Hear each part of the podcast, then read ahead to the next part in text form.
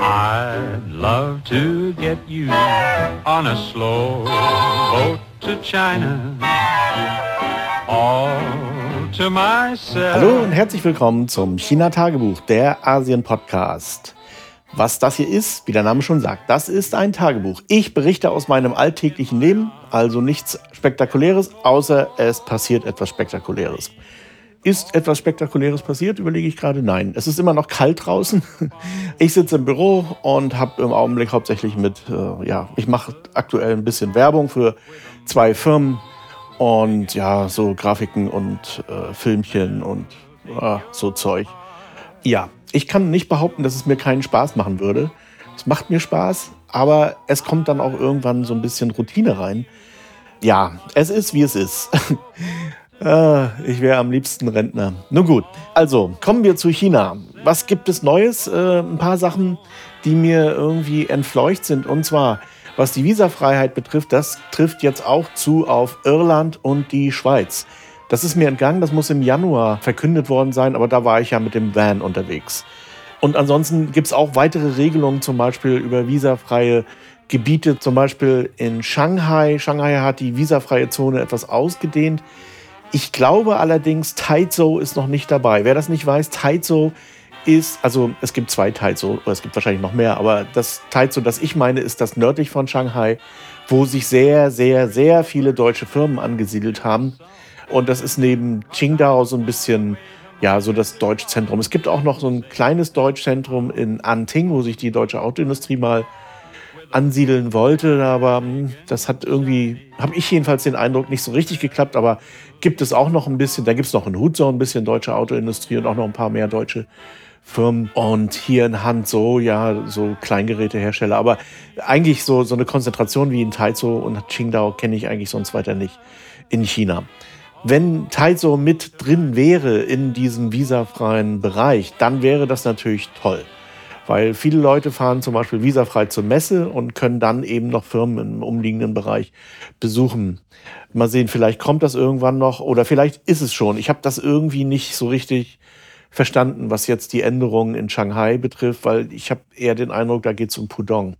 Das andere Teil so übrigens, das südlich, also in der Nähe von Ningbo liegt, das ist auch sehr schön. Da gibt es auch so eine große chinesische Mauer um die Stadt herum. Auf der bin ich mal lang gewartet. Unsere Sekretärin Ilse, die kommt nämlich von daher und die hat uns mal eingeladen zu ihren Eltern und überhaupt mal so das Ganze kennenzulernen und das war schon ziemlich cool.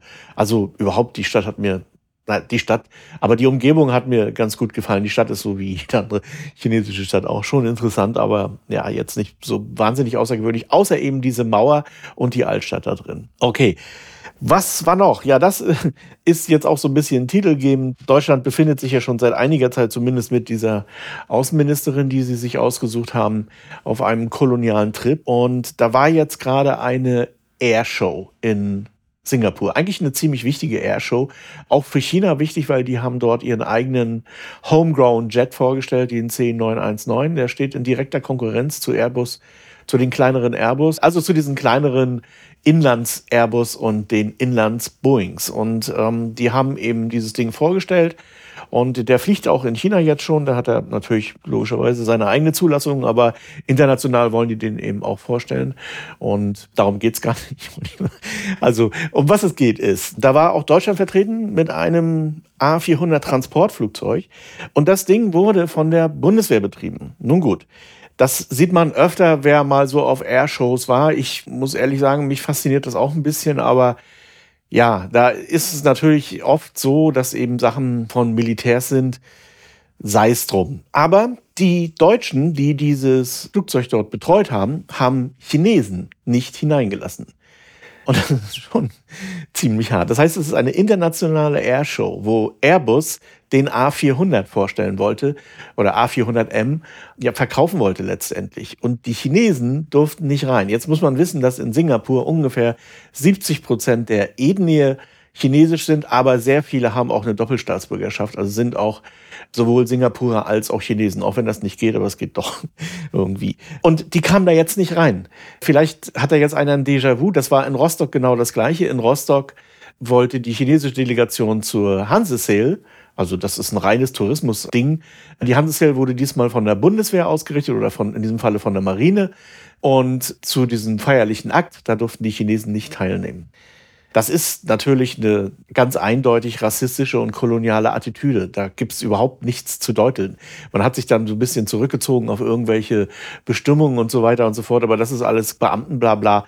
Das ist international praktisch unmöglich, passt aber so ein bisschen in das Bild der Deutschen aktuell im Ausland. Naja, und in Singapur da haben die Singapurer das natürlich nicht mit sich machen lassen. In Rostock konnten die Chinesen jetzt natürlich relativ wenig machen, aber in Singapur schon und wurde dann protestiert bei Airbus. Und Airbus hat gesagt, das war mit uns nicht abgesprochen und äh, ab sofort können auch wieder Chinesen dieses Flugzeug besuchen. Sind also ganz schnell zurückgerudert. Wie gesagt, es gibt keinen Grund und natürlich wird dann immer Spionage vorgeschoben. Das ist natürlich Quatsch. Äh, das ist ganz logisch Quatsch, aber solche Argumente kommen natürlich und dienen eigentlich oder dieses Verbot dient eigentlich nur dazu, Chinesen zu brüskieren, öffentlich und so ein bisschen ja, den Larry raushängen zu lassen.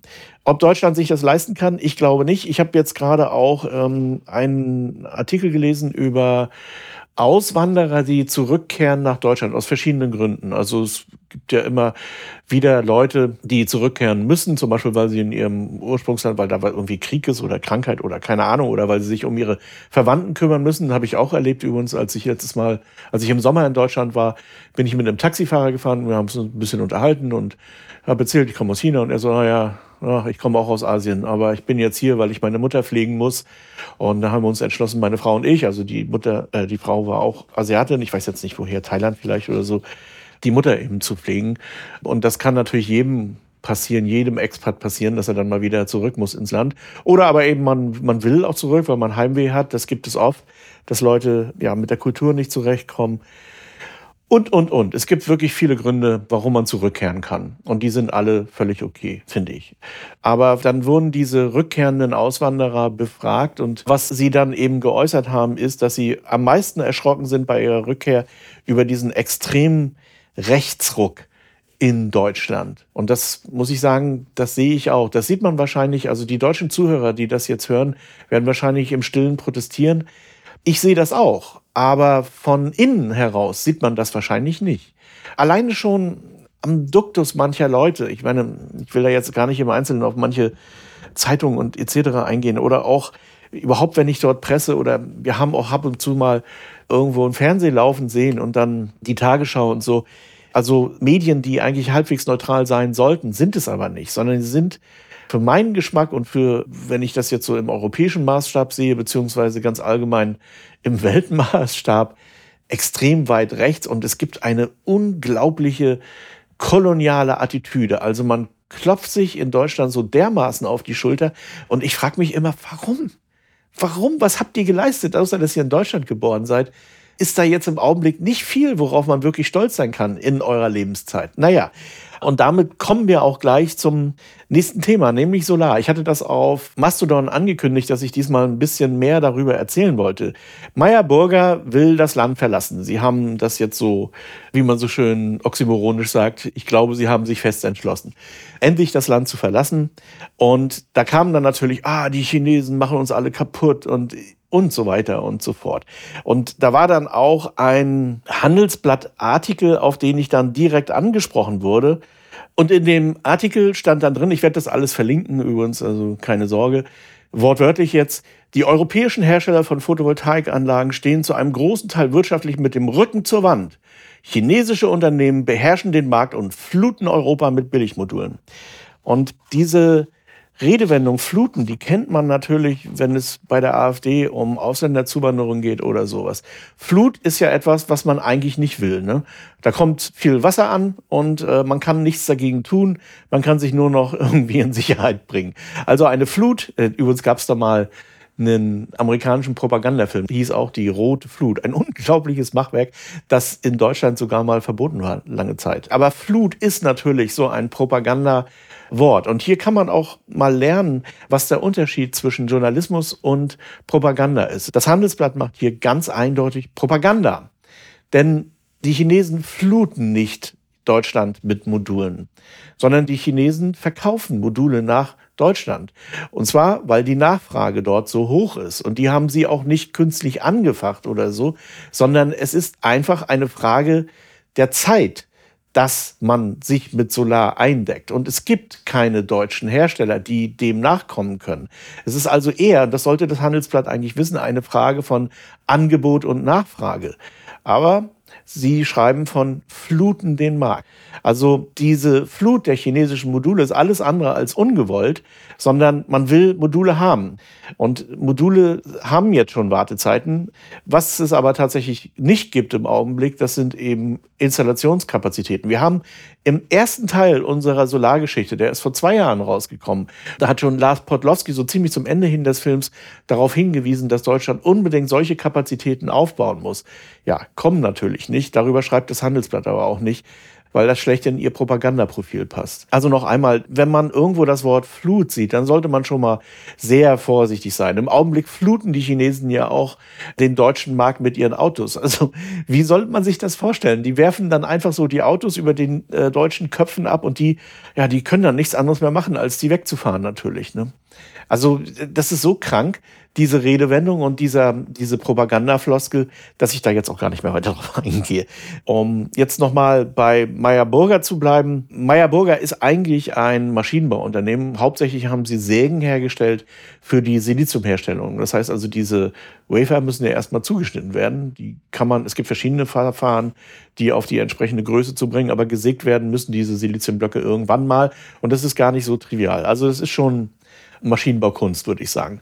Jedenfalls, das hat Meyer Burger ganz gut beherrscht, aber denen war natürlich klar, dass sie auch ähm, mit steigenden Produktionskapazitäten überall auf der Welt nur mit Segen irgendwie keinen Blumentopf mehr beginnen. Und dann haben sie 2020 angefangen, auf Photovoltaik zu setzen. Die Photovoltaik haben sie sich in China angeschaut oder in asiatischen Fabriken, beziehungsweise überall da, wo sie Segen hingeliefert haben. Also das sind natürlich nur asiatische Fabriken und haben ganz genau geguckt, wie wird das gemacht und so weiter. Das heißt, sie haben dieses Know-how dort erlernt und dann mitgenommen und wollten jetzt in Deutschland eine Fabrik bauen. Und sie haben auch gleich auf die modernste Technologie gesetzt, also Heterojunction. Das sind nicht alle Firmen in China, die so erfolgreich sind, bauen Heterojunction-Zellen. Viele bauen auch Topcon-Zellen und werden das auf die nächsten Jahre hinaus auch noch tun, werden auch noch die Wirkungsgrade steigern. Allerdings ältere Verfahren, das praktisch gar nicht mehr, soweit ich weiß. Also es gibt noch so ein paar im Bereich Kleinstmodule äh, beziehungsweise Spezialanwendungen, also so Gartenlampen oder sowas, wo man noch so alte Zellen verwendet. Aber das ist alles, das sind alte Produktionskapazitäten, die noch existieren, die man noch nicht abgewickelt hat. Die werden dann irgendwann verschwinden. Und ich kann mir gut vorstellen, dass auch HGT-Zellen irgendwann mal in der Gartenlampe Platz finden, weil die einfach eben natürlich aufgrund der Menge auch viel günstiger sind als der ganze alte Kram. Auch in Deutschland gibt es noch Modulproduktion, zum Beispiel im Bootsbereich mit diesen alten Zellen. Aber damit reißt man international natürlich nichts mehr. Heterojunction, Topcon, das sind die beiden modernen Technologien, die sind entscheidend und auf die hat Meyer Burger auch gesetzt. Nur es ist natürlich so, wenn man anfängt zu investieren, dann macht man vielleicht am Anfang auch noch nicht so wirklich Umsätze. Und das war auch so. Der Umsatzeinbruch war gewaltig. Ähm, und 2021 sind dann auch die Verluste schon richtig angestiegen. Also sie hatten 2019 und 2020 auch schon Verluste, aber das ging noch, aber 2021 hat sich das dann verdoppelt, 2022 wieder ein bisschen verringert, weil sie auf den Boom aufgesprungen sind, aber 2023 hat sich das dann verdreifacht. Also wenn die Verluste in diesem Maße steigen, dann stimmt irgendwas nicht in der Firma. Und was stimmt da nicht? Ja, das sind natürlich verschiedene Sachen. Eine Sache, das kann man schon mal sagen, ist die Größe der Produktion. Ähm, mittlerweile hat sich ein sogenanntes 5 Gigawatt Design durchgesetzt. Das heißt, neue Fabriken hier in China oder auch in Malaysia beziehungsweise auch in Singapur haben eine Grundkapazität von 5 Gigawatt. Auch in Japan denke ich mir. Ich bin mir aber nicht so sicher, was Japan betrifft. Also 5 Gigawatt ist sozusagen das Grundrauschen, was eine einzelne Fabrik abfangen muss. Und die wird dann entsprechend auch skaliert. Das heißt, die nächste Ausbaustufe ist dann meistens 10, 15, 20 und so weiter. In diesen Größenordnungen muss es gehen. Und das hat Meyer Burger auch versprochen, aber nicht eingehalten. Dafür sind sie dann aber auch von einem Anlegerverband in der Schweiz angezählt worden, und zwar der SASV. Der drohte mit Klage oder hat mittlerweile Klage eingereicht. Ich bin dann nicht so ganz auf dem Laufenden, aber ich verlinke mal das PV-Magazin zu diesem zu diesem Punkt. Darin hat Meyer Burger vorher, also als die Investoren gesucht wurden, gesagt, ja, ja, wir machen das. Wir werden auf die entsprechende Größe gehen. Es waren, glaube ich, nicht fünf, sondern drei Gigawatt oder so. Und wir werden entsprechend das und das machen. Das haben sie alles nicht eingehalten. Und entsprechend steht ihnen jetzt die Klage ins Haus. Das heißt, die haben die Anleger, das werden die Gerichte am Ende entscheiden, betrogen. Oder auch nicht, je nachdem, was das Gericht sagt. Und der nächste Punkt, den ich als ausgesprochen kritisch sehe, ist, wer hat, wer sind dann neben den kleinen Investoren, also die werden jetzt wahrscheinlich am meisten gelackmeiert sein, wenn sie nicht rechtzeitig rausgekommen sind. Aber wer sind denn die Großanleger? Und das sind BlackRock, Vanguard, Credit Suisse, UBS und ein russischer Oligarch, und zwar Piotr Kondratschew. Und die haben den Löwenanteil des Kapitals für das Unternehmen bereitgestellt. Und solche Unternehmen wie Vanguard und BlackRock sind meines Erachtens oder das, was ich bisher immer so erfahren habe in der Branche, darauf ausgerichtet, möglichst schnell irgendwie einen Exit zu bekommen. Der ist vorher natürlich schon irgendwie festgelegt, auf fünf Jahre zum Beispiel. Und dann heißt es, bis dahin müsst ihr profitabel sein. Das schafft aber Meyerburger offensichtlich nicht. Und jetzt versuchen sie sich zu retten in die USA. Und ich glaube, sie versuchen dort mit den Förderungen, die sie abgreifen können, sich irgendwie noch über Wasser zu halten. Also um die wahrscheinlich unvermeidliche Pleite meines Erachtens hinauszuschieben. Ich denke, dass Meyer Burger sowohl von der Finanzierungsseite als auch von der Größe, als auch vom Know-how selbst gar nicht in der Lage sind, irgendwie das zu machen, was sie mal versprochen haben, zu einem konkurrenzfähigen Preis. Und ich denke außerdem, dass Meyerburger selbst mit einem sogenannten Resilienzbonus, also auf den müsste ich vielleicht nochmal eingehen, aber ich glaube nicht, dass sie mit diesem Resilienzbonus ebenfalls irgendwie eine Chance gehabt hätten, in den profitablen Bereich zu kommen. Grundsätzlich mal, ich bin kein Gegner von Förderung heimischer Industrie. Es gibt sehr viele Gründe, warum man die heimische Solarindustrie in Deutschland fördern sollte. Tatsächlich fördern auch, also auch mit Geld. Aber ich sehe die Wahl der Mittel durchaus kritisch. Auch eine Subvention ist nicht unbedingt gleich negativ. Also nicht jede Subvention ist falsch. Eine Subvention muss immer zeitlich limitiert sein und sie muss natürlich absolut maximal transparent sein, sowohl zu den Steuerzahlern als auch natürlich zu den Unternehmen. Und es muss auch klar sein, wann man eine Subvention bekommen kann, beziehungsweise wann sie ausläuft. Die muss also berechenbar sein. Das sind so Sachen, die in Deutschland nicht funktionieren. Und das Wichtigste an einer Subvention ist, eine Subvention darf sich niemals, nie, nie, nie, niemals an einem Endkunden festmachen. Das habe ich in der Zeit, als ich noch auf dem Dach rumgekraxelt bin und Solaranlagen installiert habe, also irgendwann in den 90ern, öfter mal erfahren. Damals zum Beispiel hatten ja AEG und Siemens sozusagen den Markt unter sich aufgeteilt und da kam dann irgendwie eine 70-prozentige Förderung. Und plötzlich wurden die Solaranlagen um 70 Prozent teurer. Das heißt also, der Kunde hatte am Ende nichts davon. Der hatte zwar jetzt 70 Prozent Förderung bekommen, aber die Anlage war eben auch um 70 Prozent teurer. Die Mitnahmeeffekte in der Industrie sind immer maximal da. Und man kann schon mal davon ausgehen, dass auch so ein Resilienzbonus Mitnahmeeffekte auslösen wird. Ich halte diese Endproduktförderung für nicht richtig. Allerdings haben da natürlich auch viele Leute dran rumgeschraubt. Vielleicht fehlt mir auch ein bisschen die Kenntnis darüber. Eine deutlich bessere Förderung ist der Zugang zum Beispiel zu, und so macht man das in China, dass man sagt, ihr seid in einer sogenannten privilegierten Technologie tätig. Wir fördern euch mit besseren Startbedingungen. Ihr kriegt Kredite über zum Beispiel die KfW oder sowas zu einem besonders günstigen Zins beziehungsweise zu einem Zinsaussatz für eine bestimmte Zeit. Diese Mechanismen oder diese Hebel, die gibt es in Deutschland ja. Die hat man ja früher auch angewandt. Also die KfW, das heißt der Kreditanstalt für Wiederaufbau. Eben kurz nach dem Krieg brauchte man ganz genau solche Mittel. Und das würde auch funktionieren, dass man solche Unternehmen über diesen Weg, also deutsche Unternehmen, die in Deutschland sich angesiedelt haben, über diesen Weg finanziert, indem man Wege erleichtert, zum Beispiel die Banken, dass man den Banken sagt, also von gesetzgeberischer Seite, Achtung Bank, das ist eine privilegierte Technologie, wir möchten, dass ihr denen die besten Konditionen macht und so weiter. All die Möglichkeiten, wie gesagt, existieren auch in Deutschland. Da braucht man sich auch nicht herausreden, äh, ist nicht so einfach. Doch, das gab es ja auch alles schon mal. Und das gibt es auch heute noch.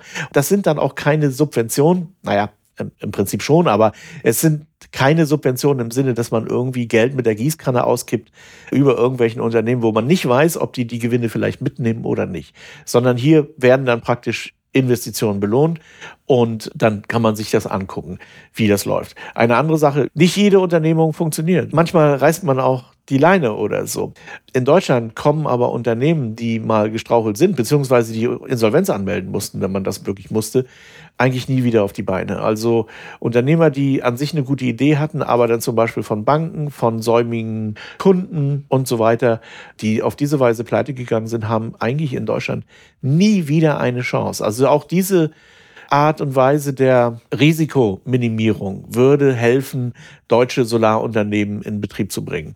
Grundsätzlich mal zu den Erneuerbaren. Die Erneuerbaren sind unausweichlich. Und Deutschland hat es selber in der Hand, ob es da mitmachen möchte oder nicht.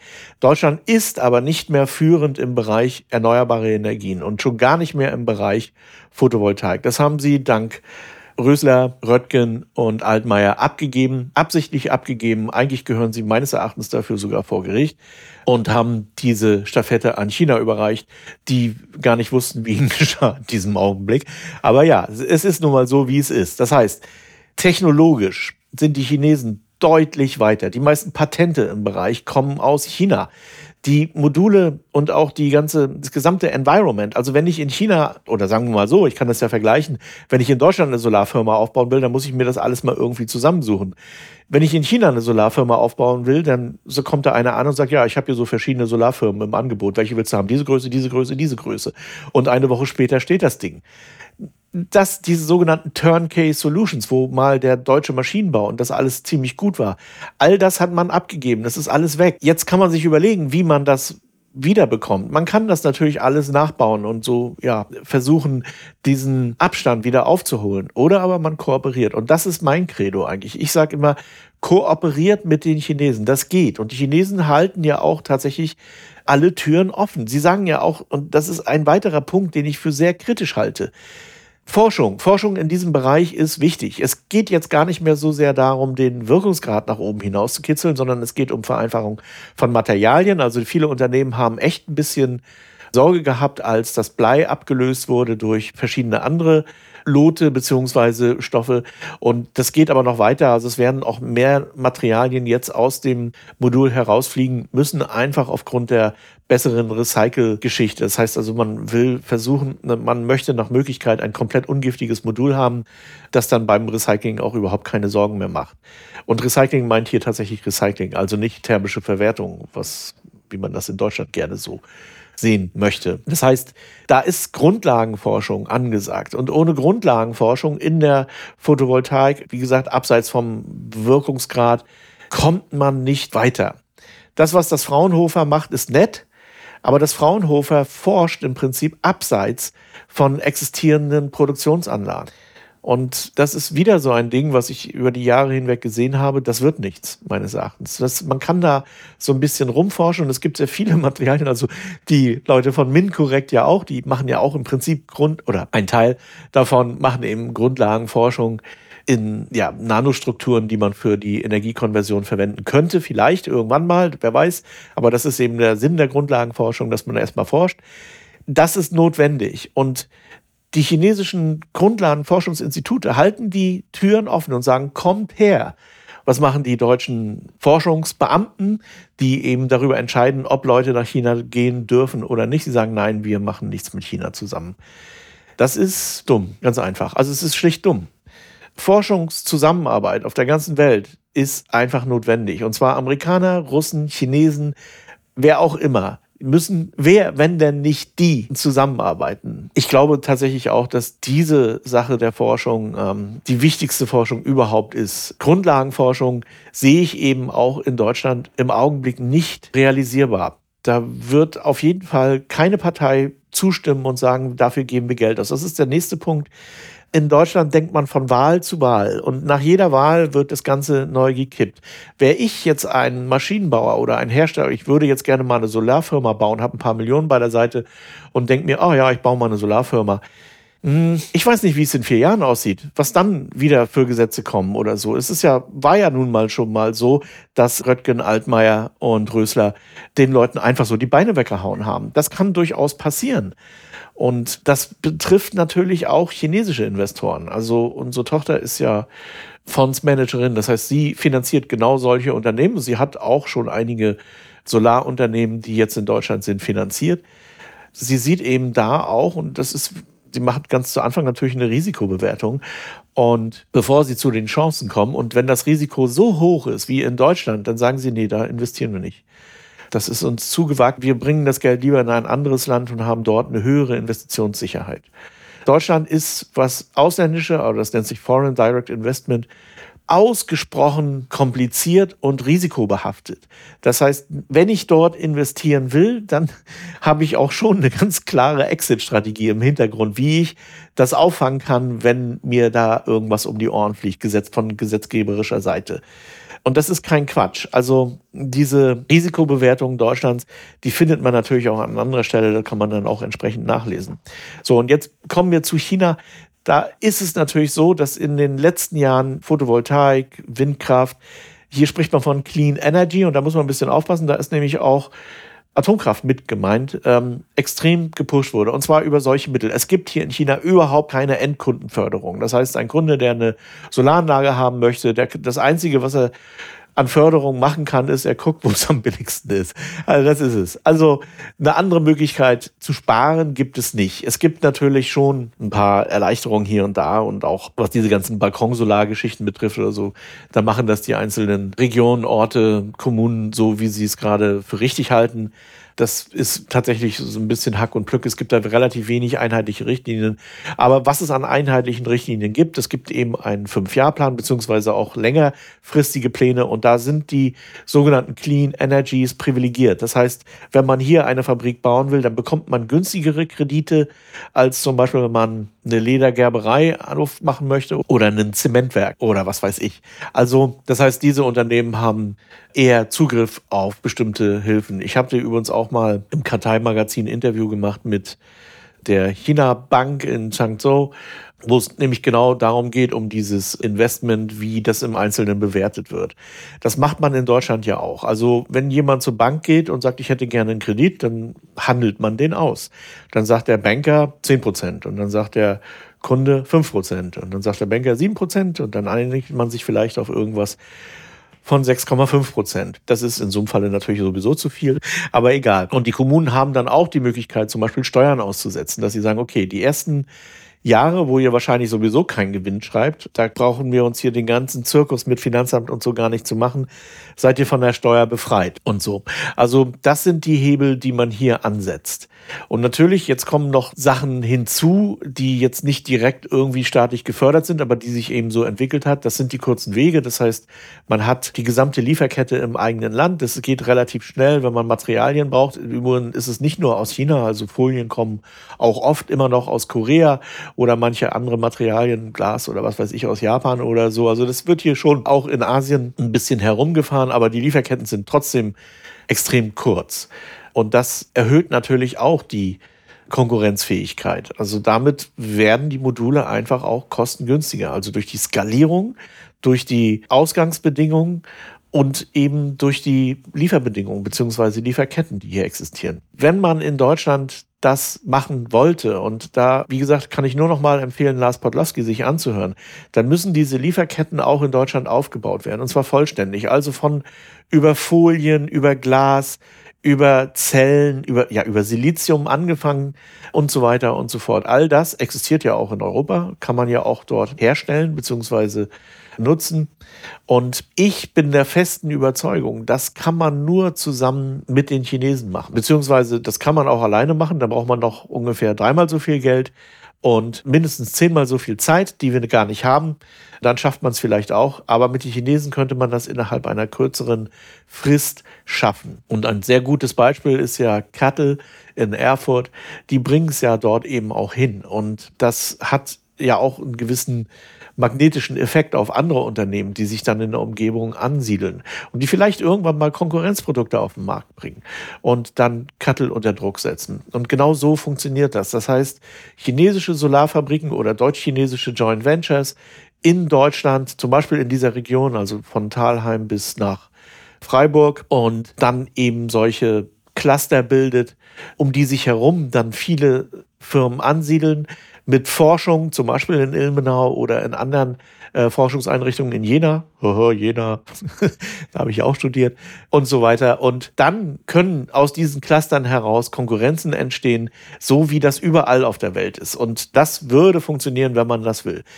Die koloniale Attitüde, die in Deutschland da gerade so sich aufbaut, die steht dem ganz entgegen. Ja, und was hat man davon? Das ist natürlich die nächste Frage. Warum sollte man denn jetzt hier mal, abgesehen vom Klimawandel, den gibt es ja gar nicht und so.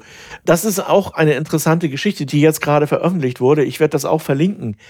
40 Prozent des Wirtschaftswachstums in China gehen zurück auf den Boom in den erneuerbaren Energien, also auf Wind, auf Solar und so weiter. Und 40 Prozent, das ist jetzt mal kein Pappenstiel. Das heißt, die gesamte Energiewende treibt auch die Wirtschaft an und würde eben auch Deutschlands Wirtschaftswachstum wieder antreiben. Denn im Augenblick liegt das ja, dümpelt das irgendwo so bei 0% rum.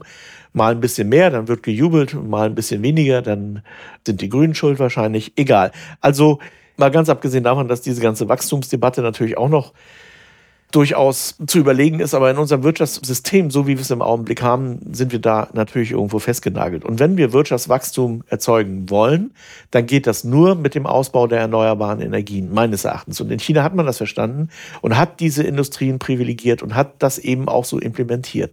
40 Prozent des Wachstums, also wenn man so will, annähernd die Hälfte, ähm, ja, es ist jetzt stark gerundet, basiert darauf, dass die Chinesen Solarmodule bauen. Ganz stark vereinfacht. Und das könnte man natürlich auch in Deutschland haben. Man könnte jetzt zum Beispiel nach China schauen und sagen, hey, das ist eigentlich eine coole Idee. Und warum machen wir das nicht auch so? Und dann hätten wir auch unser Wirtschaftswachstum wieder im Griff, bis wir das mal zu einer Nullwachstumsgesellschaft umgebaut haben. Aber das macht man nicht. Ganz im Gegenteil. Man, ich komme damit jetzt wieder zurück auf die koloniale Attitüde.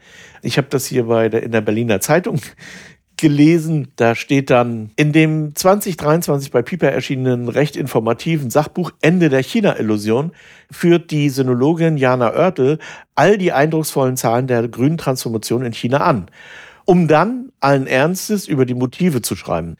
China will nur sich selbst und nicht das Klima schützen. Das Land betreibt demnach keinen richtigen Klimaschutz, sondern strebt im eigenen Interesse nach Selbstversorgung mit kostengünstiger, emissionsarmer Energie. Wie furchtbar. Also in der Berliner Zeitung. Ja, das ist natürlich schon bitter. Also wenn man solche Spezialexperten haben, wie diese Jana Oertel, die so einen Tünnef schreiben und dann auch noch scheinbar kompetent mit diesen reichlich dümmlichen Phrasen auftreten. Natürlich ist die Energieversorgung etwas, was letztendlich den Erhalt der Gesellschaft ermöglicht, notwendig. Also das ist, ich, als ich das gelesen habe, da sind mir, fehlten mir tatsächlich so ein bisschen die Worte.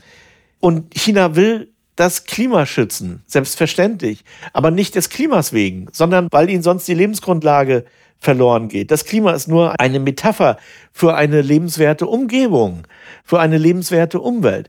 Und diese Sinologin schreibt derartigen Unsinn, dass man nur staunen kann. Und äh, der ganze Artikel, da geht es um China-Bashing ganz allgemein, ist ganz interessant, kann ich auch noch mal verlinken. Wenn man mit solchen Leuten im Boot irgendwie was reißen will, mit solchen offensichtlich sinophoben Ratgebern, beziehungsweise mit einer sinophoben Außenpolitik, dann wird man es nicht schaffen. Davon bin ich mittlerweile immer mehr überzeugt. Deutschland sollte sich auch nicht einbilden, die da eine Vorreiterrolle haben in der Welt. Deutschland ist mittlerweile ein Land, das so unter, auch in der Ansicht der Chinesen, mittlerweile unter ferner Liefen läuft. Es gibt Länder, an denen man sich mehr orientiert. Und was mich natürlich in gewisser Weise auch freut, aber was auch sehr, ja, wie soll ich sagen, kontrovers hier in China diskutiert wird, das ist die Annäherung an Japan und auch an Korea. Die Länder haben miteinander genug zu regeln. Also auch Vietnam natürlich, da will ich jetzt auch gar nicht drauf eingehen, weil es ist auch nicht mein Beritt, aber die Chinesen schauen doch vielleicht eher nach Japan oder nach Korea oder nach Singapur als nach Deutschland. Und über Deutschland macht man immer mehr Witze. Und daran haben natürlich auch eben die Verantwortlichen, die Leute, die in der Politik auftauchen, sei es von der Leyen oder sei es Frau Baerbock oder so, einen großen Anteil daran, dass das Ansehen Deutschlands im Augenblick wirklich im Steilflug ist. Also echt im Steilflug nach unten. Jetzt muss ich mit irgendwas Positivem schließen. Mir fällt jetzt gerade nicht so richtig ein. Ähm, ich hatte noch zwei andere Themen. Da ging es um Baumpflanzaktionen. Äh, das mache ich jetzt nicht, weil das ist hier eh schon lang genug geworden. Und das andere, da geht es um Filmgeschichten. Äh, da kann ich jetzt auch nichts Positives rausziehen. Was mache ich denn? Ja, ich schließe so negativ, wie ich jetzt hier die ganze Zeit geredet habe. Aber nochmal, ich fasse das nochmal ganz kurz zusammen.